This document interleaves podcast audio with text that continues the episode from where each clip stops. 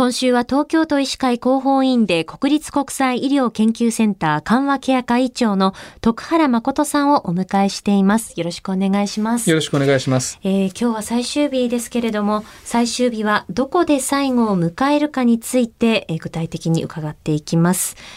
えー、最後の迎え方について先生どのようにお考えでいらっしゃいますか？あの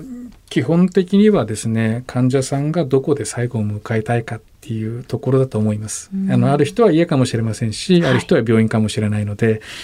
あのそれがですね希望が叶えられるところでなくなるっていうのが一番いいこう最後の迎え方かなっていうふうには考えてますね。はい、あの家にその戻った場合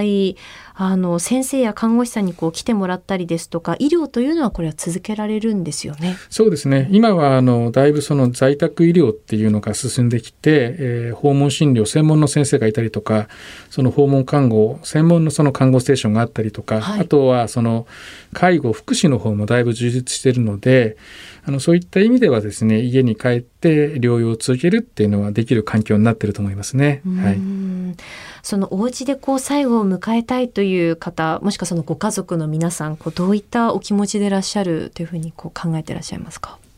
やはりその家に勝る環境はないですよね。うん、その病院とは違って、うんうん、えーと自分の今まで住んできた慣れたところで慣れた人たちと過ごすっていうのはすごくやっぱり大事だと思うんですよね。えー、その病気っていうことによってそれがその制限されてしまうっていうことになっているので、はい、ある意味ある程度その病院と同じようなことができる。あるいは病院にいてもその病状が変わんないでしたらそのうちで過ごすってことをですね、えー、望まれてる方がいるんだったらそれはできるようにした方がいいと思いますね。ただまあ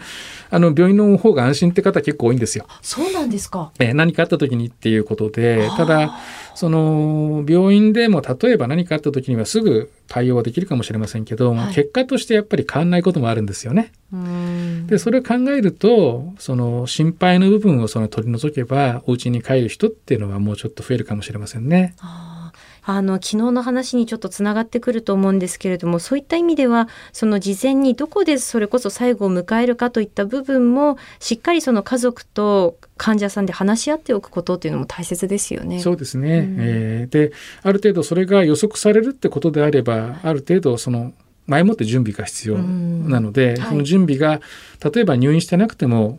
あの家を例えばその、まあ、バリアフリーまでいきませんけど、そういったことを考えておくとかってこともできますのでね。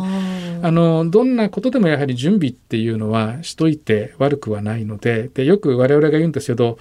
あの最悪に備えて、えー、最善を期待するっていうふうに言うことをよく言うんです。はい、っていうのはあの病気とかそういったことに関してはやはり万が一ってことはあるのででそのことはやはり備えとくが必要ですけどそれ備えてそのことばっかり考えるんじゃなくてまあ病気で悪くなるかもしれないけどまあ良くなるかもしれないと。ね最善っていうことも期待して、えー、その反面やっぱり悪い状況に対しても備えるっていうのが大事だと思いますね。あの緩和ケアなんですけれどもこういったことをこう行っている病院というのはこうどうやって選んだらいいというのはありますか？あの一つ大きな病院大きな病院っていうか、えーと、がん診療連携拠点病院とかあとは大学病院とか、はい、そういったところには必ず緩和ケアチームってのがいます。